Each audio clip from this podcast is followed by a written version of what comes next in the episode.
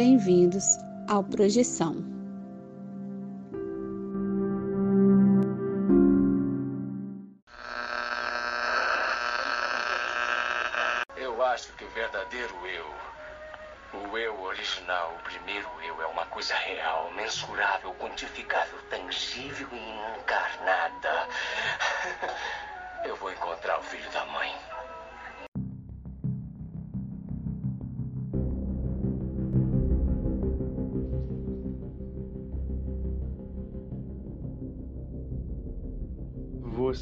Está ouvindo Projeção.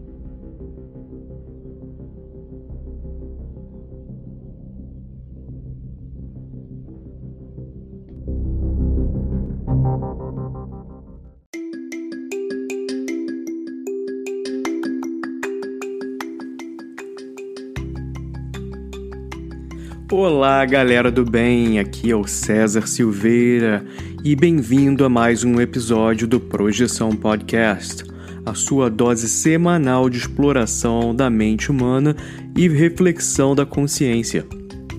Hoje temos um episódio mais do que especial. Apresentaremos nosso primeiro relato enviado por um dos nossos caríssimos ouvintes. Logo após, vamos discutir o tema de hoje, que, que é basicamente o que são os sonhos lúcidos e suas relações com projeções. Olha, esse episódio eu, eu vou te contar, hein? E o que vem por aí de novidades, vou, você, você vai ficar sabendo. Não, vou, não posso falar agora, mas você vai ficar sabendo. Agora é o seguinte: tenho certeza de que vocês vão curtir, então preparem-se e apertem os cintos para decolagem mental.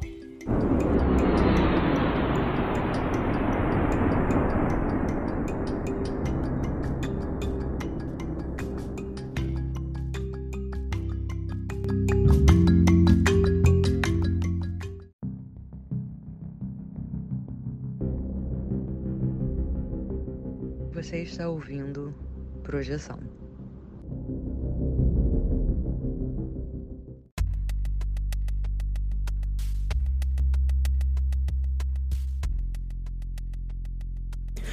E como mencionado anteriormente, hoje temos aqui um relato anônimo sobre paralisia do sono.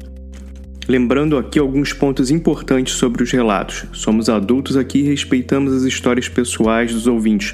Não julgamos os detalhes da história de maneira negativa. Relatos dessa natureza são normalmente muito íntimos e pessoalmente eu respeito ao máximo quem os compartilha. Adicionalmente, gostaria de salientar que neste relato o uso de entorpecentes é citado. Acho pertinente clarificar que isso não invalida o relato e digo mais. Mesmo não apoiando de maneira nenhuma o uso de substâncias químicas para atingir esses estados de consciência, entendo claramente que não é o propósito do relator desse caso. Trata-se de um exemplo perfeito de paralisia do sono por fatiga física. Outro ponto importante aqui é bom lembrar ou para quem não sabe, que grande parte da popula população se utiliza de entorpecentes ou já experimentaram. Drogas ilícitas ou lícitas, lícitas como álcool, tabaco, café, etc. Então, não julguemos o nosso caro colega aqui, tá? Como o nosso ouvinte enviou e Estamos aqui para respeitar a experiência alheia. Por favor, assim como respeitarei a sua se você enviar a sua experiência no seu relato. E também é importante dizer que algumas coisas que vão ser citadas aqui, os links estarão no post para você verificar mais tarde sobre livros e a YouTube coisa que é relacionada a esse relato.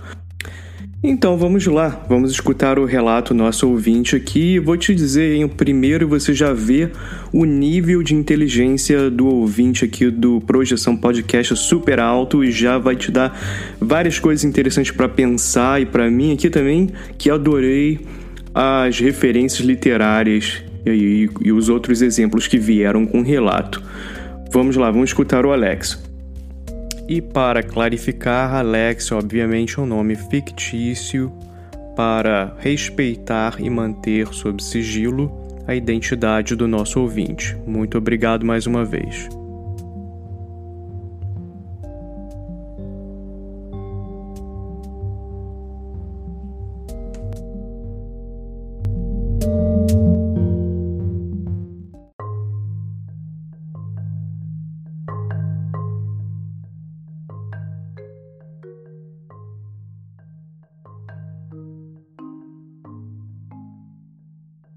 Tentar relatar aqui no primeiro momento do áudio, pode ser que fique grande, uma experiência pessoal. Depois eu vou falar um pouco de, de um livro que eu li e que inter, interfere, não sei se interfere a palavra certa, mas influencia muito na maneira que eu assimilo tudo que você fala. E aí talvez eu, eu até nem assimile da maneira correta por conta de influências de, de outras, é, outras é, bases é, teóricas ou, ou literárias. E no terceiro momento eu vou colocar uma questão para ver a sua opinião. Mas é o seguinte, é, sobre a experiência pessoal, quando eu tinha mais ou menos uns, uns 20 anos, teve aqui no Rio de Janeiro a moda do, das festas rave, né? E aí quando eu comecei a ouvir meus amigos falando sobre, sobre festas rave, eu falei, cara, eu quero, eu quero ir e eu quero ir especificamente para experimentar o, o êxtase. Eu nunca, eu nunca usei maconha, não sei nem como é. Assim, quando eu vejo meus amigos usando, eu nunca me interessei uma maconha ou usar outro tipo de droga. E até hoje nunca fui maconha, cocaína, essas coisas nunca é, me, me fez parte do meu, das minhas experiências, né? E nunca me interessei por saber como era. Mas do êxtase especificamente, quando eles falavam do efeito, eu não, vou pra festa e vou experimentar. E fui, experimentei e o efeito era muito maneiro. Então durante uns oito meses eu fiquei frequentando festas e nessa época aconteceu isso, exatamente o que você falou sobre paralisia do sono. Eu lembro que a primeira vez que aconteceu, eu, eu fiquei desesperado. Assim, cara, isso é muito ruim. Você está acordado dentro de um corpo como se o teu corpo fosse uma jaula, uma prisão rígida, e você não, não consegue, você se sente preso. É, é uma prisão mesmo, você quer sair, se libertar daquilo não consegue. E por que, que eu falei da festa e da experiência com, com êxtase? Porque na minha cabeça eu fiz um vínculo e, e, e eu mesmo me dei uma explicação que, que eu, eu, o, o êxtase me dava tanta energia, eu, eu gastava tanta energia durante a festa, rolando, que era uma energia que meu corpo não estava preparado para gastar. E quando eu ia dormir, é, o, o, o, corpo meio que se anestesiava, ele, ficava, ele ficava tão cansado de uma energia gasta que eu nem, nem estava preparado para gastar. Quando a minha mente acordava, o corpo não acordava. Era essa, essa explicação eu formei na minha cabeça. Eu falei, cara, é, é, o êxtase está fazendo gastar energia que eu não posso e depois eu não consigo mexer meu corpo.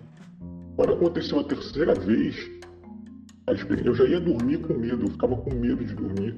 E quando aconteceu a terceira vez, eu, eu falei, eu, tenho, eu vou parar de ir pra festa. E aí eu nunca mais usei o, o êxtase e melhorei, assim, num, é, nunca mais tive essa experiência. Foi só durante aqueles oito meses, três episódios e nunca mais tive. Então eu realmente fiquei é, convicto ou confiante de que a minha explicação que tinha alguma coisa, um vínculo entre, entre a droga e a paralisia do sono, é, que aquele vínculo era, é, fazia sentido, né? E que a explicação que eu, que eu me dei fazia sentido porque eu nunca mais tive o episódio. Então, essa foi uma experiência que eu tive em relação à paralisia do sono. Na época eu não sabia que tinha esse nome e eu nem sei realmente se o que eu tive foi isso, eu nunca tive um diagnóstico. Eu, eu que ouvindo, inclusive você, você falando agora no seu podcast, no, no episódio 2, eu lembrei disso. Eu falei, pô, é bem provável que tenha sido realmente paralisia do sono, é, com, cuja causa é, tenha sido o, o, uso do êxtase que me fez é, pular lá, gastando uma energia que eu não tinha, depois o corpo precisava de mais tempo para descansar, enquanto a mente não precisava né, de mais tempo. Mas o segundo ponto, eu acho que meu áudio já está ficando grande, o segundo ponto é sobre o livro As Variedades da Experiência Religiosa do William James, e eu li esse livro nos primeiros períodos da faculdade de filosofia, e orientou muito tudo que eu vinha pensar depois é, sobre, sobre experiências. É, ele chama de experiências religiosas, mas ele faz uma, uma, uma divisão bem interessante no livro. E a religião institucional e a religião pessoal. E ele, o William James avisa, é, faz uma advertência no início do livro, ele não vai falar sobre religião institucional, ele não está preocupado com os dogmas, com com a estrutura da, da religião e, e, e, os ritos. Ele não está preocupado com os ritos das religiões, mas ele está preocupado com a experiência pessoal que cada um teve ao longo do, da, da, história é, e que não tem a ver com a instituição religião. E aí, nesse sentido, é, quando eu vejo, quando eu ouço você falando, é, é, é impossível para mim não fazer links com coisas que o, que o William James fala no livro a primeira, o livro é uma série de conferências e a primeira conferência dele ele tenta afastar a hipótese de que esse tipo de religião tem, tem a ver com patologias. É a questão da esquizofrenia. As pessoas veem, veem seres, ah, a ciência vem logo dizendo, ah, não, ele é esquizofrênico.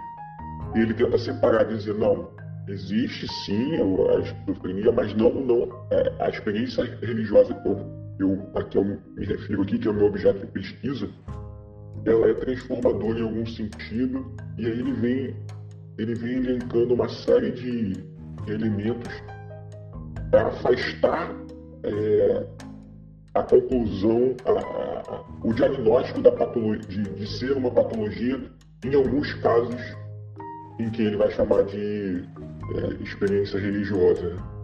E aí entra é, esse tipo de experiência de ver seres, é, e é bem interessante pelo menos para mim foi é, o, o, livro do William James. E, e eu não. E toda vez que eu ouço algo que, que extrapola os limites da ciência, é, pelo menos a ciência no estado da arte hoje, eu lembro do, do, das conferências do William James. E aí o terceiro ponto que eu queria colocar só para fechar no áudio aqui, eu já te, já, já te falei dele, é um cara que eu tive contato que é procurador do, da, da, União aqui do, do, Rio de Janeiro, é o Pedro Siqueira, e aí ele, ele conta que ele conversa com anjos e anjos aparecem dentro do quarto dele. Ele fala que é comum e começou quando era criança, ele via seres dentro da casa dele, dentro do quarto, e ele não sabia o que era. Com o tempo ele foi entendendo que, que eram anjos e hoje, toda semana, ele, ele, ele coloca vídeos no YouTube rezando o terço, e, e durante o terço os anjos mandam mensagens para as pessoas e ele vai falando. E cada vez é um anjo diferente que está tá com ele, que está no quarto dele. E ele fala. E aí, eu, eu disse que ia terminar o áudio colocando uma questão para saber a sua opinião. E aí eu queria saber, se possível, como a partir da, da sua bagagem teórica você interpretaria essa questão do Pedro Siqueira? É, qual a análise que você faria é, do, do, caso dele é, especificamente? É, porque, por que eu estou colocando a questão dessa maneira? Porque você disse que você, na sua infância, procurou a resposta dentro de uma instituição religiosa, né? da Igreja Católica e a resposta do padre não foi satisfatória. E aí você colocou assim, talvez se eu tivesse consultado um outro padre, a minha a resposta poderia ter sido diferente. E aí eu imaginei, talvez esse outro padre da sua história, o padre que você não consultou, talvez tenha sido o padre que o Pedro Siqueira consultou e deu a ele uma resposta satisfatória. É, e aí, é, a partir do, da sua não experiência com um bom padre, com um padre que daria uma resposta satisfatória e te fez buscar outra base teórica fora da, da instituição Igreja Católica, eu queria saber como você analisaria é, a questão, é, o caso Pedro Siqueira. Eu vou, eu vou te mandar um videozinho curto aí para você ver um relato dele e depois, se você puder fazer uma análise de como, a partir da tua base teórica, como você analisa o caso dele, é, eu acharia, se fosse possível, ia achar legal. Um abraço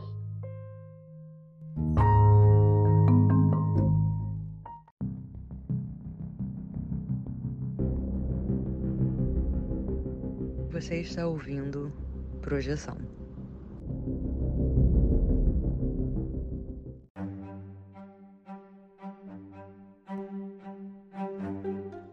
E agora então vou fazer alguns comentários uh, sobre a experiência pessoal do nosso caro ouvinte Alex. Mais uma vez, muito obrigado por enviar o seu relato, porque é muito importante para ilustrar o que a gente está falando aqui, os temas, ah, obviamente a gente vai chegar em mais detalhes sobre a projeção em si, e ainda estamos aqui no, nos detalhes da paralisia do sono, mas isso é muito, muito importante, mesmo que você ache que seja uma coisa repetitiva, por favor envie o seu relato, que eu tenho certeza que existem diferenças entre um e outro, é muito bom para a gente para comparar. Então eu acredito aqui sobre uh, o relato que a experiência de paralisia do sono tenha sido influenciada neste caso em específico, por exaustão física e possivelmente até mesmo da substância ingerida.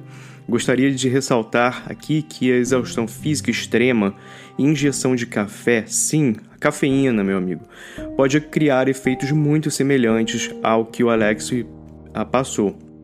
Obviamente, um médico, um especialista do sono, que são normalmente neurologistas ou pneumologistas ou otorrinos certificados pela Associação Brasileira de Medicina do Sono, poderia nos dar um diagnóstico final.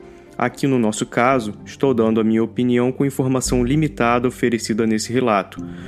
Mas ainda acho a experiência em si muito boa para ilustrar um dos meios de se experimentar a paralisia do sono. E repetindo, o nosso ouvinte foi claro que também ele pessoalmente não aconselha o uso de substâncias químicas em geral e cortou completamente o uso do entorpecente, dado o quadro de efeitos negativos e estressantes que o mesmo causava.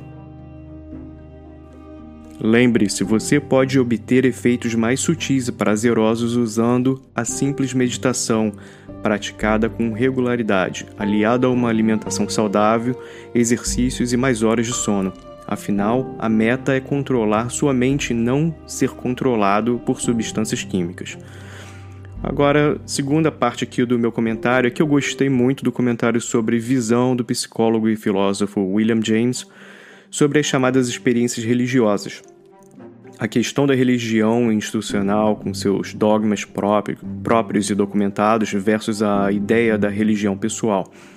Eu vou dar aqui dois passos à frente e dizer que esta ideia apresentada por William James no livro As Variedades da Experiência Religiosa está, na minha opinião, diretamente ligado ao caso também mencionado aí pelo Alex no relato sobre as experiências de contato do Pedro Siqueira, que, segundo ele mesmo, mantém contato com anjos. Isso tudo me remete à definição básica aí de paradigma, e para quem não sabe, o paradigma, o que é, é um substantivo masculino, né? um exemplo que serve como modelo padrão.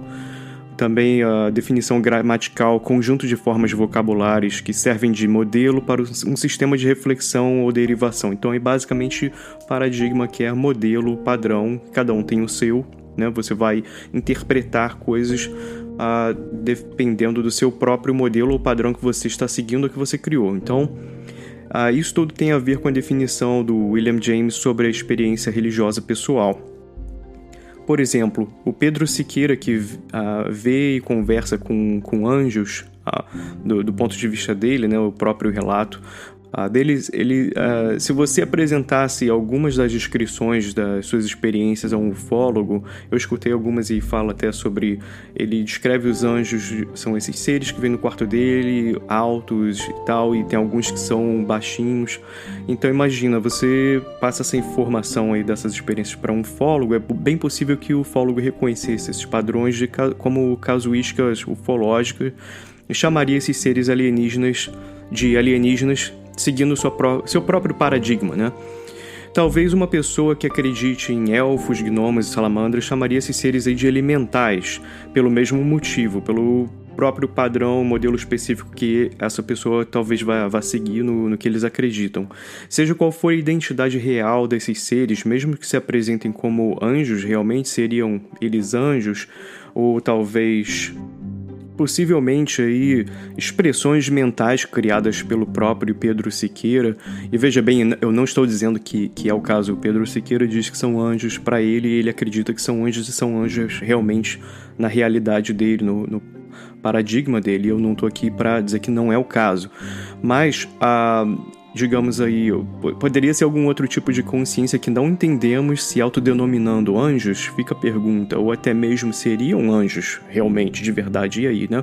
Como que a gente encararia isso? Mas ah, são questões complexas. Eu acho que essa pergunta realmente, pelo menos para mim, não importa ser respondida, né? Se, se são anjos ou não. Na verdade, para mim, o que é mais alarmante é a possibilidade de de acordo com os relatos próprios, aí nesse caso né, dos anjos, às vezes de outros tipos de, de uh, definições de seres como as pessoas veem, é, para mim o que é mais alarmante, o que é mais interessante, são que essas entidades, em, em alguns casos, também interagem com terceiros, que até são casos aí desse, uh, desse caso né, comentado sobre o, esse camarada que vê os anjos. Então, para mim mesmo que a consciência dele crie essas entidades, elas interagem com outras pessoas e isso já é totalmente incrível.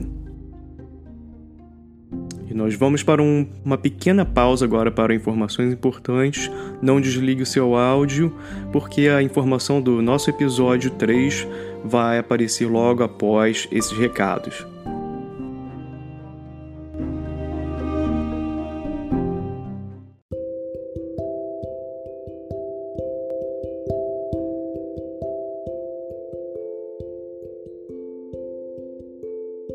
Você já acordou de um sonho e não conseguiu se mexer?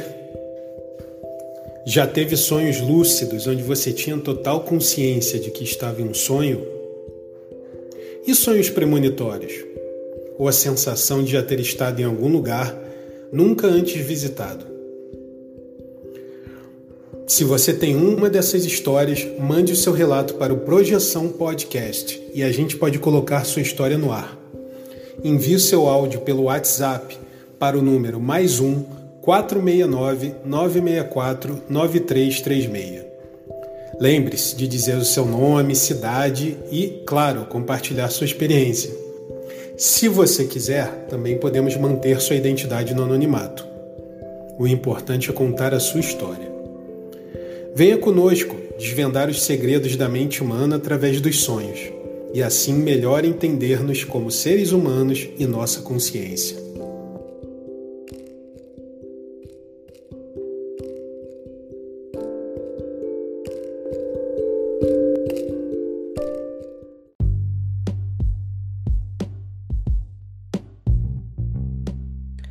E aí, galera, curtiram o relato do nosso ouvinte? Eu vou te dizer que eu gostei, foi muito e quero escutar mais. Ah, por favor, mande sua mensagem e, por que não, também mensagem por escrito, até dizendo o que está achando do, do nosso contexto aqui, do, do nosso formato. Tem várias pessoas para agradecer já.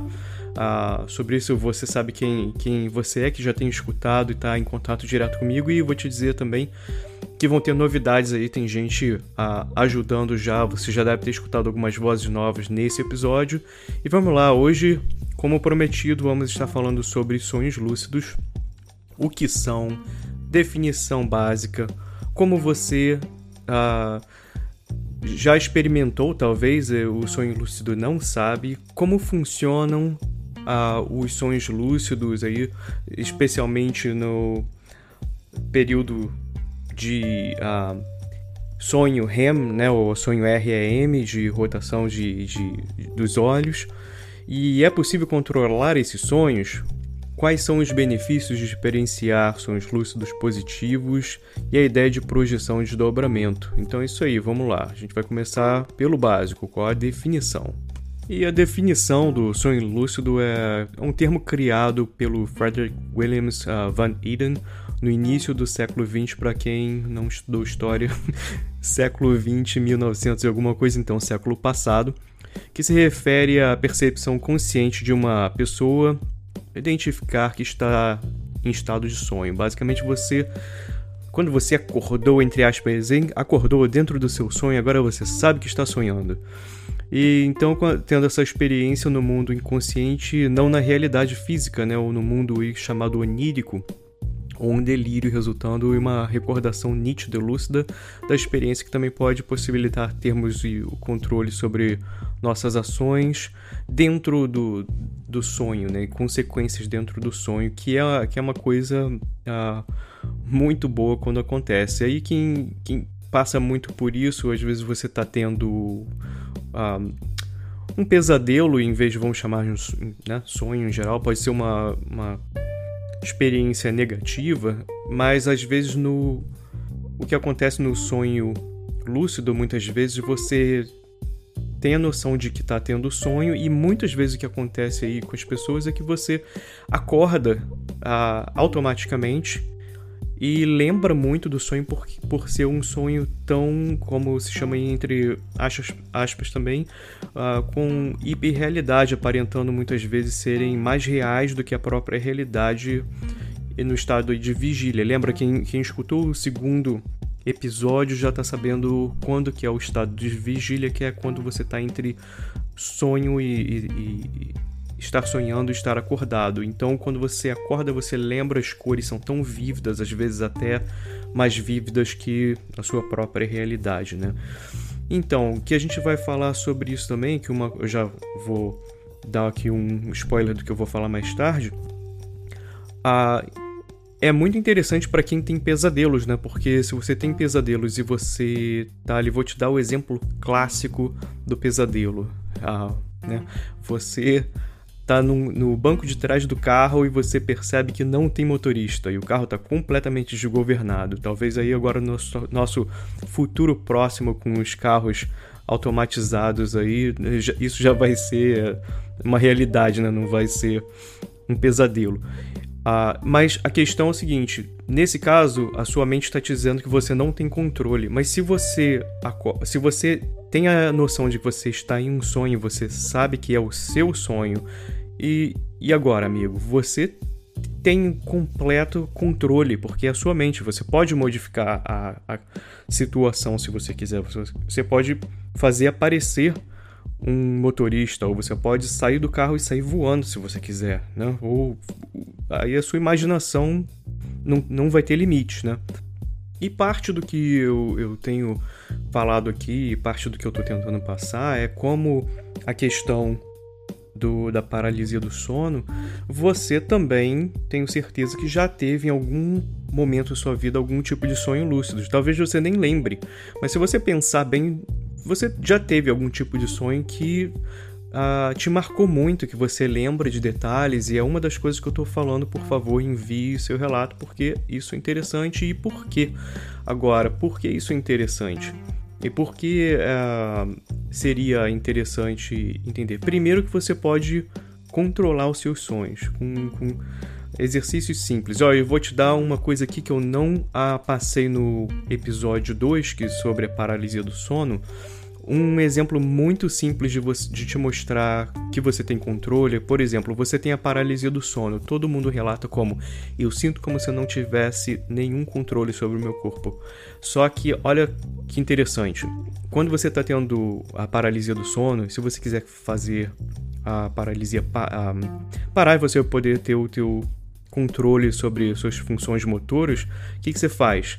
Você tenta mover, em vez de tentar mover o braço todo o corpo, tentar levantar da cama, você pode mover apenas a, as hastes, né, a ponta dos seus dedos das mãos e dos pés, e vagarosamente você começa a mexer as falanges dali as mãos e os, os antebraços, os braços, as pernas também, ah, vagarosamente, quando você tem.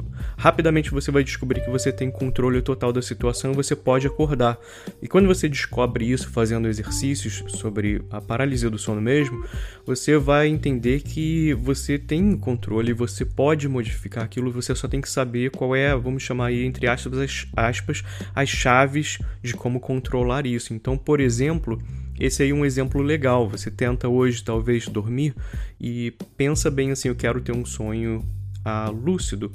Talvez não aconteça já no primeiro dia, mas se você toda vez quando for dormir já for pensando, imaginando um cenário e tal, que a, a ideia é a seguinte: quando você tiver o sonho, a, pode ter um momento que você vai perceber, opa, tem alguma coisa estranha aqui, né? Então, por exemplo, esse eu tô aqui no quarto, mas não era para ter uma girafa na janela. Então, se tiver alguma coisa um pouquinho estranha, você já vai pegar o papel que é um sonho. Então, no momento que você a percebe é um sonho, lembra disso. Eu tenho controle total, eu tô dentro da minha mente. Né? Então, dali você pode fazer o que você quiser. Ah, eu recomendo que sejam coisas positivas, porque o, a intenção é tentar utilizar essas ideias, é, isso tudo para benefício próprio, ah, de uma maneira positiva na, na sua própria vida, na sua psique. Porque, obviamente, o que nós somos o que pensamos, né? O que comemos, o que pensamos. Se você começar a focar em coisas destrutivas, provavelmente sua vida vai virar, né, uma coisa uh, bem difícil de se lidar. Então imagina aí, por exemplo, quais seriam, como eu comentei, primeiro, é possível controlar seus sonhos? Sim, já respondemos. Quais são os benefícios de experienciar sonhos lúcidos positivos? Eu vou te dizer Tava, eu estava comentando agora há pouco, você pode transformar sua vida. Olha aí, para quem tem, conheço tanta gente que tem problemas de ter uh, pesadelos recorrentes, e é tão ruim porque a pessoa fica pensando naqueles. Uh, fica pensando qual, o que isso queria dizer, né? Isso é uma coisa tão negativa. Aí fica remoendo na cabeça e fica com aqueles pensamentos negativos durante o dia, fica tentando entender o que era. Imagina que você pudesse utilizar os teus sonhos para criar situações onde você tem o um controle e você pode fazer a coisa certa. Imagina aí, ó, por exemplo, eu comentei também lá no episódio passado que rapidamente, né, os sonhos o que são em geral para psicologia aí, né? Os sonhos, a explicação mais básica é que eles são ah, basicamente o seu cérebro tentando remontar as informações que receberam durante o dia, durante sua vida e colocar situações ali para você a processar né, todas aquelas ideias. Agora, às vezes o teu cérebro te coloca em, em posições que você recebe toda aquela informação e, por exemplo, você está ansioso aí para de repente um para fechar um negócio, quem sabe, ou, ou para vai ter uma reunião no trabalho, como um exemplo, um projeto que você está tentando fazer e seu cérebro está ali tentando ver várias opções, né, de o que poderia acontecer se você faz ah, por exemplo, se você toma atitude A, B ou C, quais são as repercussões desses atos. E o que, que acontece? Você pode, em vez de deixar aquilo ser uma coisa estressante e você basicamente ter todo tipo de pensamento negativo porque você está tendo pesadelos, por que não criar cenários onde você faz a tentativa, a, digamos, tentativa A que você escolheu, a B ou C, e ver quais são as possibilidades daquilo acontecer a, e que tipos de resoluções aquilo podem ter, porque é basicamente ali um, um simulacro, né, para quem gosta de uma palavra mais rebuscada, ou uma simulação da realidade e você pode viver, vivenciar uma simulação quase pô, super hiper realista, né, ah, sem sem o sem estar tá de repente causando um mal para sua própria vida, ou ali pelo menos é, é mais complexo talvez que uma realidade virtual, né, que hoje em dia nós temos aí com computação, que é muito legal, que você vai ter até uh, controle uh, de fazer isso com programação e tudo, mas uh, essas ideias vêm disso, porque nós fazemos, como seres humanos, fazemos isso já naturalmente. Então, o que é mais conveniente de fazer isso usando sua própria mente, né? Então tá. Agora, o que vai ficar para a próxima aqui? A, a, a, ideia que a gente discutiu sobre sonhos lúcidos já é aqui um preâmbulo para a ideia da, da projeção em si e detalhadamente a você tentar em vez de estar só na sua mente, também tentar sair, a, pelo menos, vamos, vamos chamar isso de exercício mental, tá? Você pode acreditar ou não que é uma coisa que aconteça fisicamente, mas você pode fazer o exercício de sair do seu corpo e olhar a tal, vamos chamar tal, talvez aí de um corpo extrafísico, você sair do seu corpo e olhar para o seu corpo físico. E a gente pode falar sobre isso e mais no próximo episódio. Eu gostaria de agradecer imensamente quem ficou até aqui escutando o nosso programa, episódio 3. Eu estou muito feliz com todo mundo que entra em contato dizendo que, o que, achou, uh, que está curtindo. Continue enviando, por favor, uh, os seus comentários estamos aí no Instagram como Projeção Podcast. Por favor, entre lá, dê um, dê um likezinho ou então também aquela um comentário é sempre legal, ah, principalmente sobre os episódios. Verifiquem, eu vou colocar links aí com informação desses livros que eu tenho comentado. Nos próximos, próximos episódios eu vou te dar até mais sobre isso. Ah, e também muito importante é lembrar a todos que se você está escutando o nosso podcast aqui, o Projeção pelo Spotify, por favor, clique no sininho na parte de cima, porque ali ele já te envia a informação quando tiver um episódio novo, você já recebe um lembrete e já vai estar tá pronto para escutar um novo. Super obrigado para todos que ficaram até aqui, um beijo muito grande e continue viajando para encontrar a si mesmo.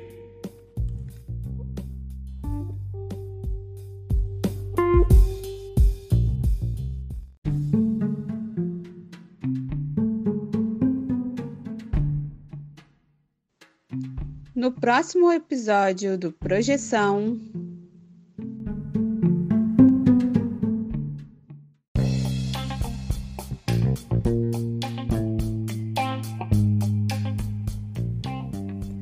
No próximo episódio falaremos um pouco sobre desdobramento. O que é? Você já experimentou essa experiência? A projeção é um processo natural Ainda mais importante, é um fenômeno real ou imaginário? A resposta destes e outras perguntas serão levantadas e discutidas no próximo episódio. Te encontro lá.